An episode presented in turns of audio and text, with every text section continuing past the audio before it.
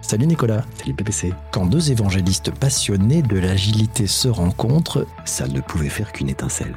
une belle étincelle qui a donné naissance à ce podcast, ça s'appelle Agile pour de vrai, Pour de vrai, parce que l'agilité, ne s'apprend pas dans les conférences. dans les comités ou les PowerPoints, L'agilité ne se décrète pas. l'agilité n'est pas, ne doit pas être une injonction.